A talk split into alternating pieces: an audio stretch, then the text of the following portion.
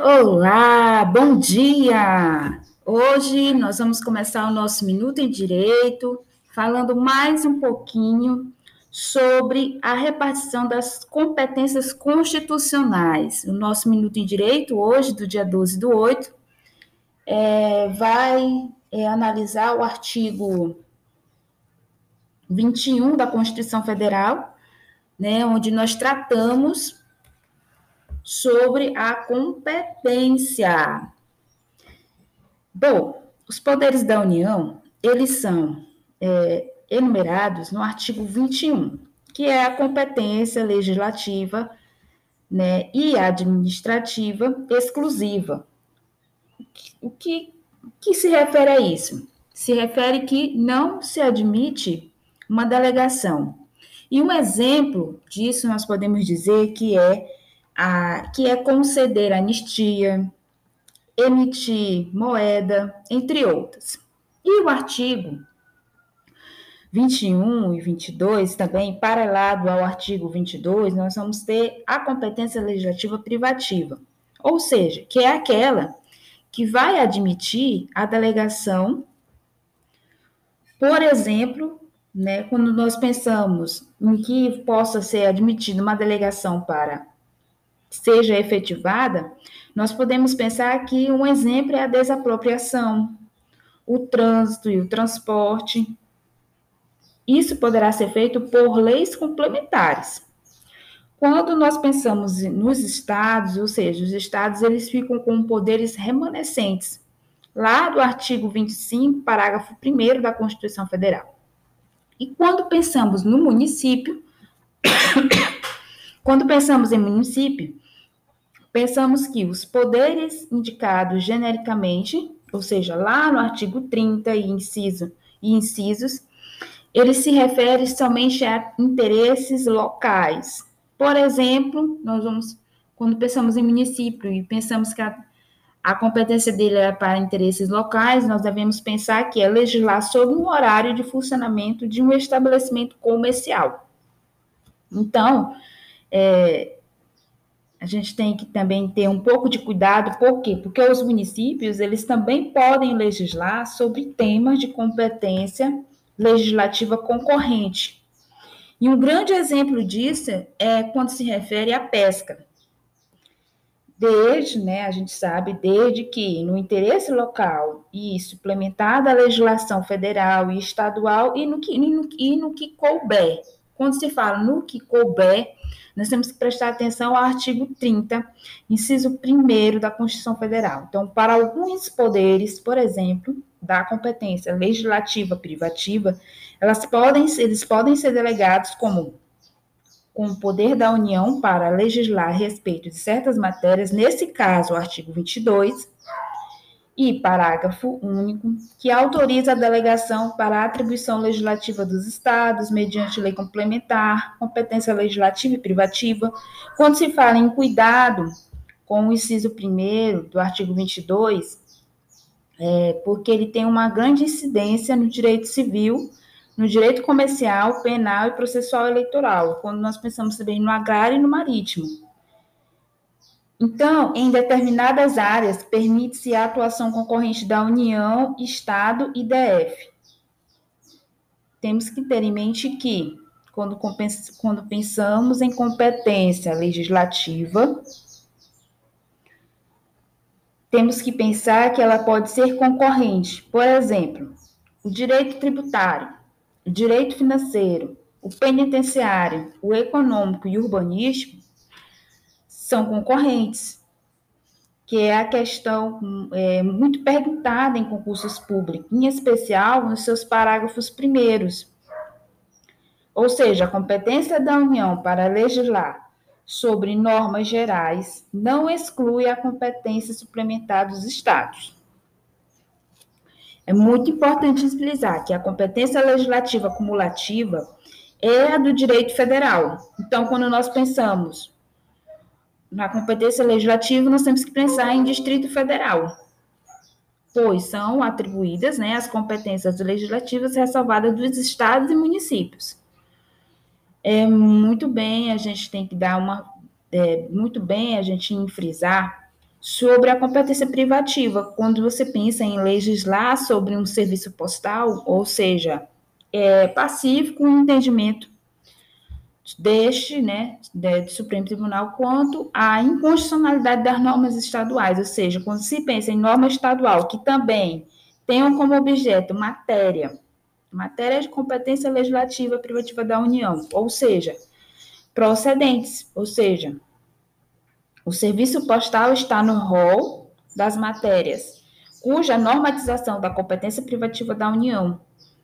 Quando nós pensamos que o estacionamento de veículos em áreas particulares, ou seja, lei estadual que limita o valor das quantias cobradas pelo uso, direito civil, a invasão da competência privativa da União, que é uma hipótese de inconstitucionalidade de forma por invasão da competência privativa da União para legislar sobre o direito civil. Certo? Quando nós pensamos em anistia, nós pensamos que a anistia de infrações disciplinares de servidores estaduais, por exemplo, que é uma competência do Estado membro respectivo, ou seja, só quando se cuida de é, só quando se cuida de anistia de crime, que se caracteriza como abolir os crimes, de efeito temporário, só retroativo, ou seja, a competência exclusiva da União se harmoniza com a competência federal privativa para legislar sobre o direito penal, ou seja, ao contrário do que conferia à União e somente a ela, ou seja, o poder de anistiar infrações administrativas de servidores locais constituiriam exceção radical e implicável ao dogma fundamental do princípio federativo, ou seja, qual seja a autonomia administrativa dos estados e municípios, no que não é se presumia, ou seja, ao contrário, reclamaria a norma equivocada da Constituição. Então, nós temos que ter muito cuidado com relação a, com quesitos competência. Quando nós adentramos dentro do controle de constitucionalidade, nós temos que pensar que o controle de constitucionalidade ele tem por fundamentos o princípio da supremacia da Constituição. E todos os atos jurídicos eles devem estar de acordo com a Constituição e a rigidez constitucional. Quando nós falamos em controle de constitucionalidade, temos que ter em mente que é a verificação da competência vertical, que se necessariamente deve haver entre a Constituição e as normas infraconstitucionais a elas subordinadas. E a inconstitucionalidade por ação é a produção de atos legislativos ou administrativos que não estejam de acordo com as normas ou os princípios da Constituição. E a inconstitucionalidade formal, ou seja, quando se fala em inconstitucionalidade formal, ela é a inobservância ao, ao procedimento previsto na Constituição para elaborar um ato jurídico, ou seja, iniciativa, competência específica normativa. Um exemplo é se é exigida a assinatura, um exemplo, né? É que é exigida a assinatura de um terço dos membros da Câmara dos Deputados, ou seja, ou do Senado Federal, para a prepositura de uma proposta de emenda à Constituição, que está lá no artigo 60, parágrafo 1. Ou seja, qualquer número inferior ao estabelecido caracteriza uma inconstitucionalidade formal ou seja, o mesmo acontece se há, o mesmo vai acontecer se há uma violação ao sistema de, de, eh, de, de votação, por exemplo, com um número menor do que estabelecido, ou por adoção de uma espécie normativa. É bem diferente do estabelecido pela Constituição, ou seja, se a Constituição determina que é mediante lei complementar, então só pode ser usada a lei complementar no campo material próprio, ou seja, ou a, especific, ou a especificidade, no caso, da matéria de lei complementar, por exemplo. E a sanção A sanção e a promulgação ou a publicação, ela não corrige a inconstitucionalidade, ou seja, formal. Além disso, a inconstitucionalidade por ação formal acarreta nulidade total ou absoluta. Então, quando nós pensamos em inconstitucionalidade material, nós temos que ter em mente que é a adoção de atos jurídicos que violem as cláusulas pétreas, ou seja, um exemplo é uma emenda constitucional que estabelece a pena de prisão perpétua, que estaria violando aos incisos 4 e parágrafo 4 do artigo 60, ou seja, estaria violando uma garantia fundamental prevista no artigo 5 Ou seja, neste caso, pode sim haver uma nulidade total ou parcial, a depender do caso. Por exemplo, nós temos que ter em mente se é, se há uma lei com cinco artigos e apenas um deles contraria o direito da, o direito da Constituição, ou seja, haverá nulidade parcial. Mas, se todos os artigos contrariarem, né, por exemplo, a norma fundamental, então haverá uma nulidade total. Ou seja, nós temos que lembrar que o artigo 5 ele é cláusula pétrea e ele só admite, só é admitido a alteração para ampliar direitos, para ampliar, para, para retirar, não pode.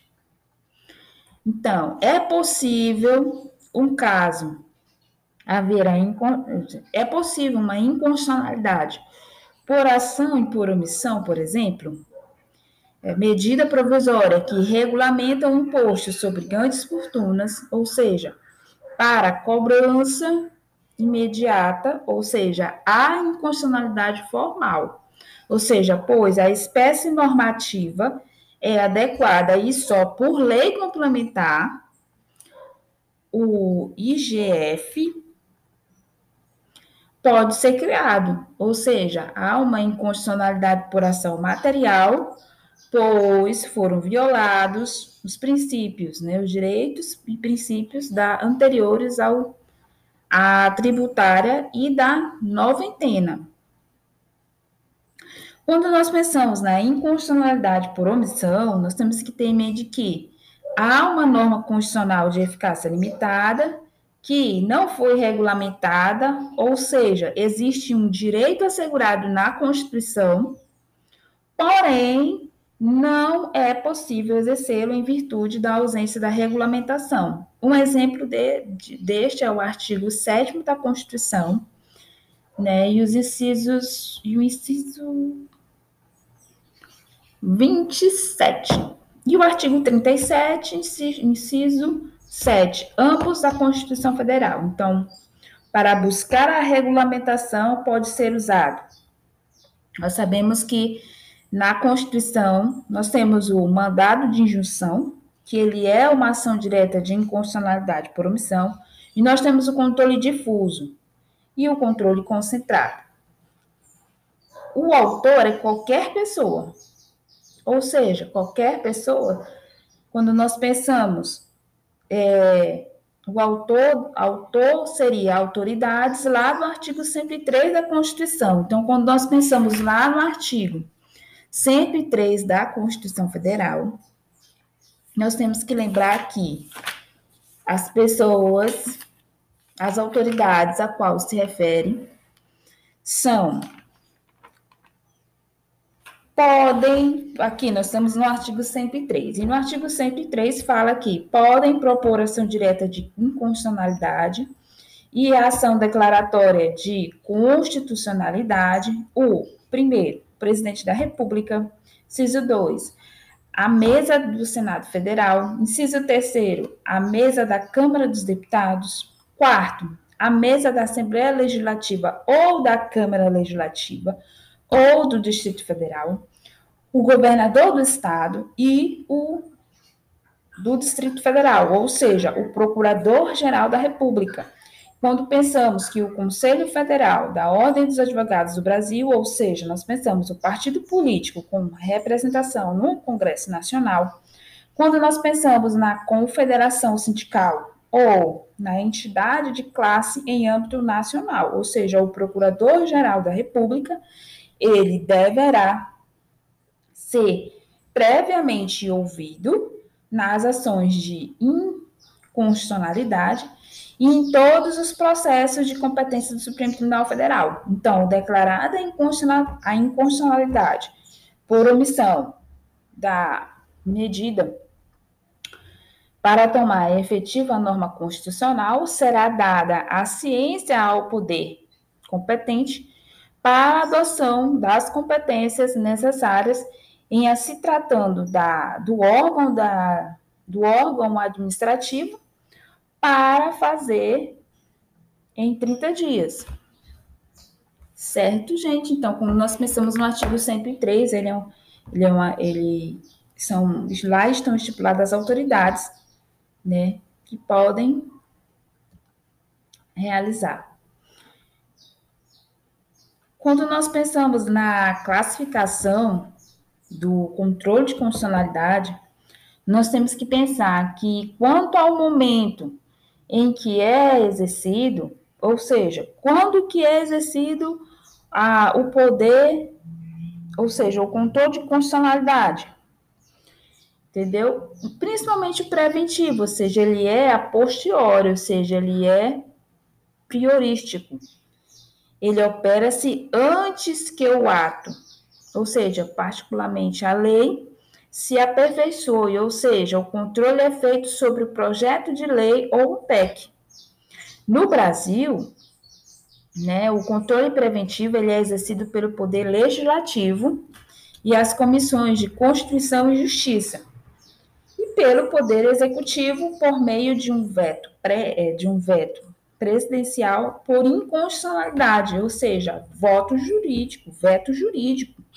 Lá no artigo 66 da Constituição, ou seja, nada impede que o poder, o poder judiciário o exerça excepcionalmente, ou seja, desde que seja acionado o princípio da inércia, ou seja, e exista a inconstitucionalidade formal, por exemplo, ou seja, a interpretação de mandado de segurança por deputado federal ou senador no STF, ou seja, sem um projeto de lei federal, é, viola o processo legislativo. Então, quando nós pensamos que ele vai violar, né, por meio de lei complementar aprovado em uma casa da maioria simples que se encontra tramitando em uma outra casa legislativa. Quando nós pensamos no controle repressivo a posterior, a posteriori ou sucessivo, nós temos que lembrar que o controle exercido sobre a lei ou um ato normativo, em regra, já existe no ordenamento jurídico.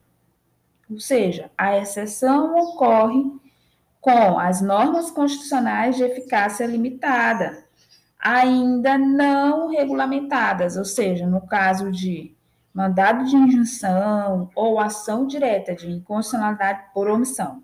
Ou seja, no Brasil, o controle repressivo ele é confiado ao poder judiciário. Para quê? Para que exerça por meio do controle difuso ou do controle concentrado. Ou seja, admite-se que o poder legislativo retire a efetividade de certas normas infraconstitucionais, ou seja, são são medidas, são medidas provisórias rejeitadas pelo Congresso Nacional.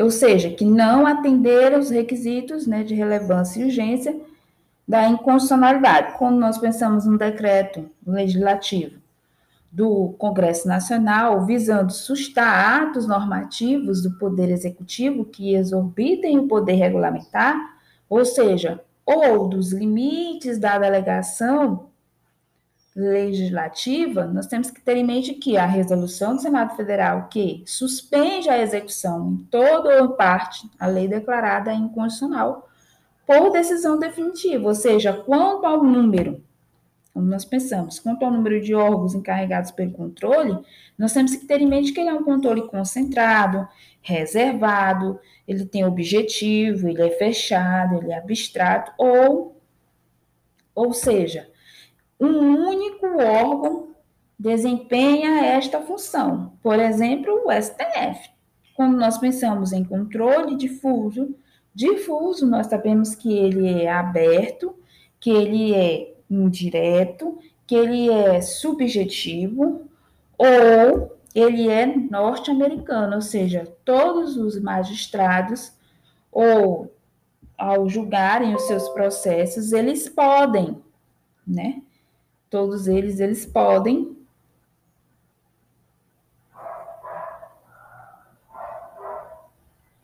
eles podem exercer o controle de constitucionalidade dentro da sua competência jurisdicionais. Então, são adotados no Brasil sistema concentrado e difuso de constitucionalidade. Quando nós pensamos é, quanto aos efeitos dessa decisão, nós temos que ter em mente que essas decisões elas podem ter efeitos interpartes. O que seria esse efeito interpartes? Nós temos que pensar que os efeitos eles atingem apenas as partes litigantes, ou seja, é o efeito é, existente em regra em caso concreto, ou seja, três efeitos podem ser ampliados para é, erga omnes, por exemplo, a resolução do Senado Federal. Então, quando nós pensamos em erga omnes, né, as decisões definitivas de mérito proferidas pelo STF, ou seja, nas ações diretas de inconstitucionalidade e nas ações declaratórias de constitucionalidade, ou seja, produzirão eficácia contra todos e terão efeitos vinculantes relativamente aos demais órgãos do Poder Judiciário e da administração pública direta e indireta, e nas esferas federal, estadual e municipal, ou seja, tais efeitos também se aplicam a arguições né, de descumprimento de, prece de preceito fundamental, ou seja, é o efeito existente no controle concentrado, em se tratando de decisão de tribunal, ou seja, mas deve ser tomada necessariamente para a maioria absoluta do plenário ou do órgão especial. Quando nós pensamos em reserva, quando nós pensamos em cláusula de reserva de plenário, nós temos que estar atento a esses quesitos. Então, o nosso minuto com o direito, hoje nós tratamos um pouco sobre controle, os controles, né, tanto concentrado quanto difuso. Nós tratamos um pouco sobre as competências lá do artigo 21 da Constituição Federal, né? E se você gostou, continue seguindo, né? Nós estamos sempre aqui produzindo conhecimento. Estamos aqui, doutores e doutores, para conversarmos sempre sobre o direito, a importância do direito nas nossas relações. E no nosso próximo episódio, nós vamos conversar um pouco sobre as ações diretas de constitucionalidade. Um abraço e até mais.